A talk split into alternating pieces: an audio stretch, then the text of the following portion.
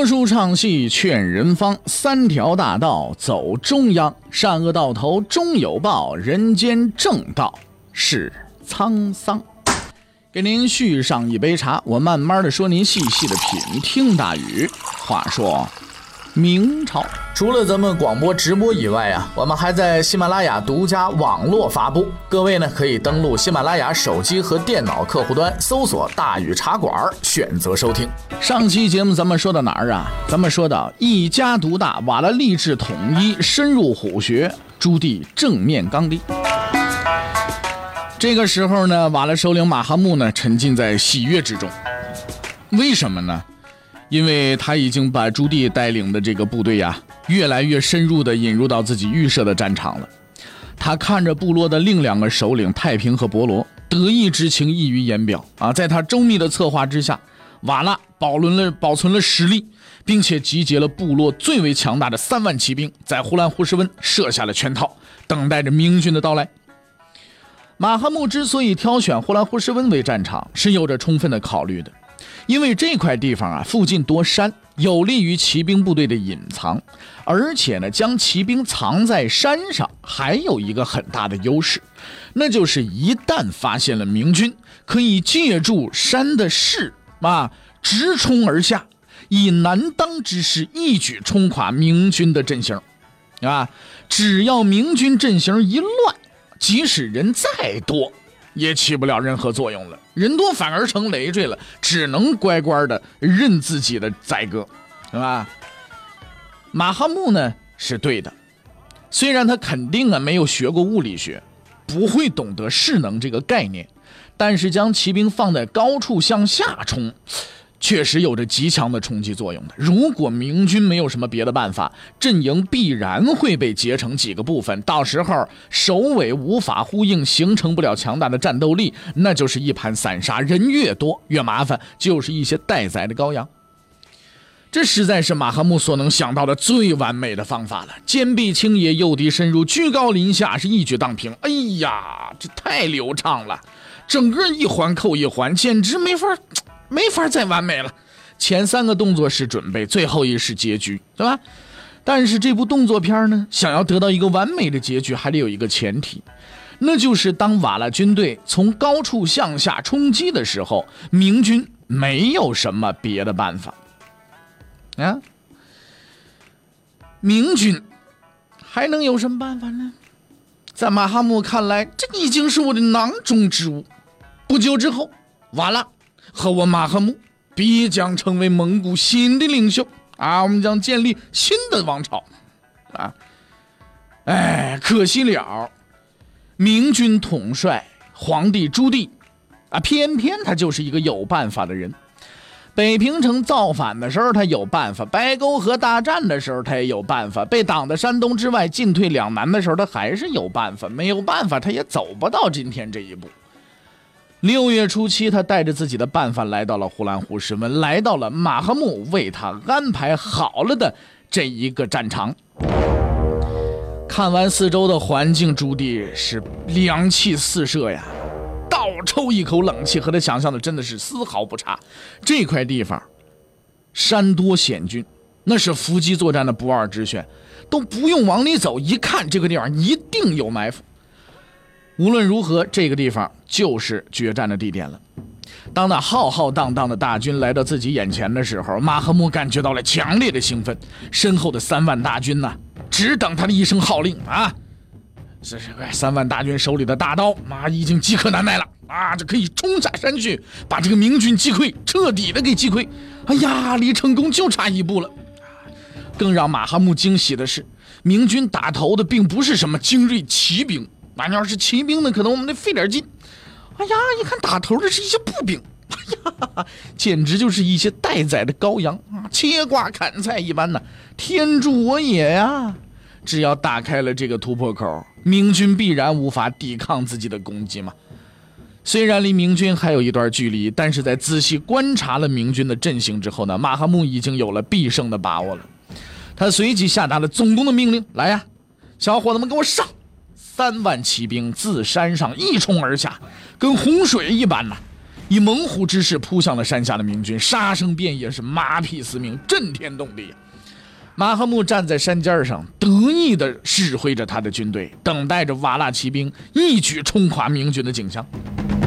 胜利可就在眼前了。可是就在瓦剌骑兵发动冲锋之后不久，这场看起来一边倒的战役局势突然出现了意想不到的变化了。就在发现瓦剌军队发动进攻之后，明军迅速的变换了阵型。原先队伍前列的步兵迅速的由中间向两翼后退，中军后阵立刻涌出了一支部队，填补了这个空位。这支部队和明军中的骑兵和步兵都不一样，他们手中拿的不是刀枪剑戟斧钺钩叉，不是拐子流星鞭锏锤抓，他们拿的是什么？火铳。在迅速排布好阵型之后，士兵们将手中的火铳对准了不断逼近中的瓦剌骑兵，他们等待着指挥官柳生的命令。瓦剌骑兵注意到了明军阵营的变化，但是他们并没有在意，而是继续纵马猛冲。而此时，山上的马哈木也看到了这一幕，和他手下的这些人不一样，他是见过世面的，他手下的人不知道这是什么东西，但是他马哈木知道，明军阵型的这一突然变化，让他突然之间是汗毛倒竖啊。血液几乎凝固，他声嘶力竭地喊：“退，赶快退！是神机营啊！”可是已经来不及了。中军主帅柳生一声令下，是万众齐发。冲锋中的瓦剌骑兵万料不到会有这样的突然打击啊，纷纷受伤倒地啊。按说这个火铳在当时的那种技术条件下，它的杀伤力不至于到什么程度。但是你架不住，首先第一个距离近，第二个突然之间叮叮咣咣的声音，吓也吓个半死。一时之间，战场上是人仰马翻，惨烈无比。仗已经打到这个地步，已经冲了风了，难道还能再退就不成？索性得来，拼到底吧。于是剩下的瓦剌骑兵更加拼死向明军冲去，只要是能冲到阵中。这也是瓦剌骑兵最能做出的最正确的选择，因为当时明军所使用的火铳是需要装填火药的啊，而装填火药是需要时间的，因而，在最初一轮乒乒乓乓的齐射之后，战场上陷入了短暂的宁静之中。瓦剌骑兵见状大喜，他们认定，只要能够冲入明军阵营，一样能够打败明军，获得全胜。可是此时呢，战场上又出现了意想不到的情况。瓦剌军眼看就要冲入明军阵营，也就在这时候，明军开始了第二次的变阵。神机营发动齐射之后，并没有出现手忙脚乱装填火药的情形，相反，射完了一门之后，神机营的这些个这个火铳手们啊，把火铳收好，有条不紊向阵营的两翼迅速的后撤。明军大队骑兵随即从后军冲出，并分为三部。左路由部将李斌还有谭青指挥，右路由部将的王通指挥，中路军呢是由朱棣亲自统帅。在朱棣的统一指挥之下，明军左右两翼分别向瓦剌骑兵发动侧击。那朱棣呢更是神勇无比啊，又一次亲率大军冲入敌阵，挥舞马刀砍杀瓦剌骑兵，与敌军展开了贴身的肉搏战呢。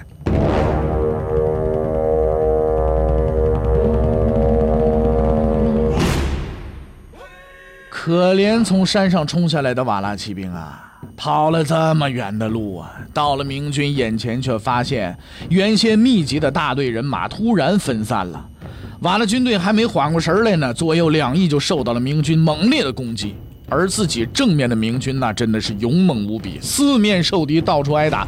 之前看似不堪一击的绵羊，突然变成了一只猛虎。这所有的一切让瓦剌陷入了极端的窘境，几万大军。就此溃灭。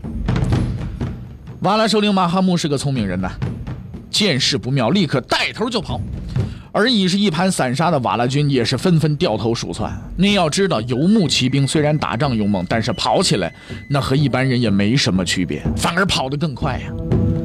此一战，明军大胜，斩其王子数十人，也不知道是谁的儿子啊，杀伤瓦剌军万余人。那按说人家跑了就跑了吧，对不对？但是问题在于这支明军的统帅者是朱棣呀，他秉承着父亲朱元璋同志的优良传统啊，牢记着凡事做绝的行为准则，继续的猛追马哈木。明军连续的追击，马哈木是叫苦不迭呀，跑了上百里，还是没能摆脱明军。那这样下去就不是办法呀，而且如此狼狈不堪，也实在是忒丢人了。马哈木随即鼓起勇气，整合军队，收拾残兵，再战明军。用咱们今天话说，叫挽回一点面子，挽尊，对吧？可是朱棣呢，实在是一点面子都不给。瓦剌军队反攻，正中他下怀。明军这边是势不可当，正愁抓不住大部队呢。哎，你一反攻，好嘞，又逮着你大部队了，一举攻破瓦剌军阵，啊，又败之。马哈木十分果断，行，哈，你行是不是？我走还不行吗？转身就跑啊！马赫木接着跑，明军接着追，一直追到了图拉河边马赫木眼看得跑不了了，耍起流氓来了。甩掉了难兄难弟太平和伯罗，让他们去殿后去，自己一人跑了。而朱棣这边啊，其实也不轻松。虽然追击很顺利，但是中途的一个突发事件，着实呢把朱棣吓了一跳。怎么回事呢？在追击开始的时候啊，明军使用以乱打乱的战术，分散追击瓦剌军。本来呢，这个战术是没什么问题的啊。可是呢，有一个人过于兴奋了，几乎惹了大祸。这个人是谁呢？这人就是朱棣的内侍李谦，他当时啊也在痛打落水狗的人群当中，对吧？但是由于他追击太猛了，以至于呢深入敌军之地，被瓦剌给包围了。那按说李谦不是什么大人物，那一个太监嘛，内侍嘛，死了就死了呗，对不对？但是和他在一起的偏偏还有一个大人物，谁呀？朱瞻基呀。朱瞻基那是朱棣的孙子，朱高炽的儿子，就是所谓的皇太孙呢，那是将来的皇帝呀。朱瞻基自幼聪明伶俐，朱棣啊并不喜欢他那残疾儿子朱高炽，但是十分喜欢这个孙子。而朱高炽之所以能当上皇帝，很大程度上也是因为有这么一机灵的好儿子。这是咱们之前讲谢晋的时候曾经说过这一段。朱棣一直以来就把朱瞻基当成将来的接班人来培养。这一次出征，他特意带上了朱瞻基。啊，目的是什么呢？培养干部嘛，希望朱瞻基能够借此机会见见世面嘛，锻炼一下嘛。啊，话虽如此，也不过就是锻炼锻炼嘛。啊，不可能让朱瞻基真格的了，这扛着片刀上去砍人去，对不对？就好像今天说这个从哪哪哪个地方是吧？呃，下基层体验生活，挂职锻炼。哎，对，就不会真的说动刀动枪上阵去拼杀去。朱棣呢，喜欢亲自抄家伙砍人，那是因为他常年从事这项运动。经验非常丰富，而且善于躲闪，能够砍人而不被人砍。那朱瞻基呢？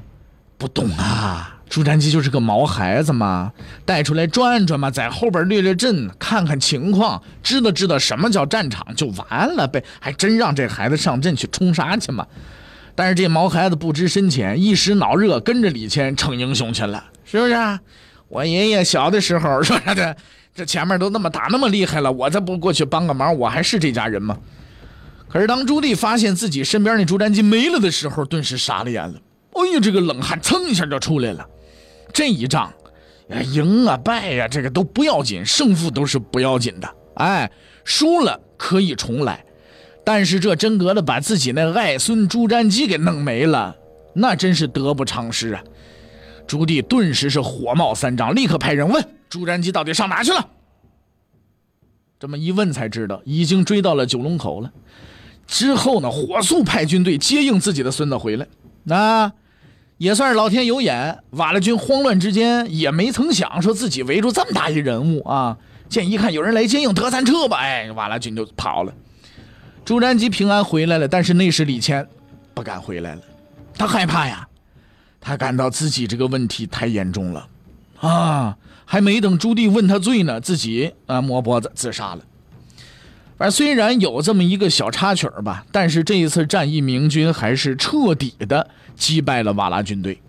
哎，自此之后呢，几十年之内，瓦剌再也不敢向明军挑战了。那么边境呢，从此就太平了一段时间。咱们现代一位伟人呢，曾经这样描述过战争和和平的关系：一仗打出十年的和平。至理名言，古今通用。那么接下来呢，我们就得给这次战役呢开一个总结大会了啊。那么这个总结大会呢，这个还是由我来主持啊。有必要先说明一下这次会议的必要性和议题。毕竟把朱棣和马哈木同志呢，呃一块请来开会也不容易，两个人呢也都已经是到这个是吧阴曹地府去会面去了，是不是啊？所以为了不耽误大家的时间，我们现在就开始啊。呃，这次呼兰呼什温战役虽然不是什么决定性的战役，但是却很值得分析，因为这个看似普通的战役当中呢，蕴含了一些明军作战的秘密和规律，是值得我们去研究的。那么我们要讨论两个问题：第一，为什么明军能够战胜？咱们先说一下哈，这个马哈木呢战败，这是个事实。具体分析，你要知道，一场战争的胜负是有很多决定因素的。之前咱们也介绍过，明军的骑兵个人能力啊。不一定能够胜过瓦剌骑兵，啊，这我们在之前说这个呃明军呢去呃攻打这个鞑靼的时候，我们已经说这件事了啊，他这个骑兵的单兵战斗力啊，呃其实不一定真的能够打得过这个蒙古骑兵，但是为什么明军却能在瓦剌占据天时地利人和的情况下击败瓦剌呢？这是因为朱棣统帅下的明军有一套极有技术含量的战法和几支高素质的特种部队。战法问题过于复杂，咱们之后再说。咱们先说说明军的高素质的。现在咱们来讲，这就属于特种部队了。那三大营，这三大营啊是朱棣同志组建的部队。这支部队呢也是明朝最精锐的部队，他们分别是五军营、三千营和神机营。先说五军营，五军营不是五个军种，实际上呢，五军营啊是骑兵和步兵的混合体。啊。分为中军、左军、左翼军、右翼军、右少军，这支部队呢是从各个地方抽调上来的精锐部队，担任攻击的主力。再说一下三千营，我们之前已经说过了，五军营是明军主力，那么为什么还单设一三千营呢？这是因为三千营和五军营并不相同，三千营的构成啊，主要是由投降的蒙古骑兵构成的，也就是说，三千营实际上是以雇佣兵为主的。之所以叫三千营，是因为组建的时候呢，是以三千蒙古骑兵为骨干。当然，后来随着部队的逐渐的发展嘛，这个实际人数当然就不止三千了啊。三千营和五军营不同，它下属全部都是骑兵。三千营的下属全部是骑兵啊，五军营呢是这个混编呃这个混杂的部队是吧？属于混编。那么这支骑兵部队人数呢虽然不多，却是朱棣手底下最为强悍的骑兵力量。他们在战争当中主要担任突击的角色。啊，最后我们就要介绍朱棣手底下最特殊的一支部队了，就是神机营。之所以说它特殊，是因为这支部队使用的武器是火炮和火铳。在明朝的时候，人们称呼这些火器叫神机炮，哎，许多游牧民族的骑兵就是丧命在这些神机炮下。马哈木同志就不要再哭了，毕竟事情已经过去了，对吧？可以说这支部队就是明政府的炮兵部队。朱棣同志之所以要组建这支部队，那是有着深刻的原因的。那么具体朱棣同志都有什么原因要组建神机营这支部队呢？欲知后事如何，且听。下回分解。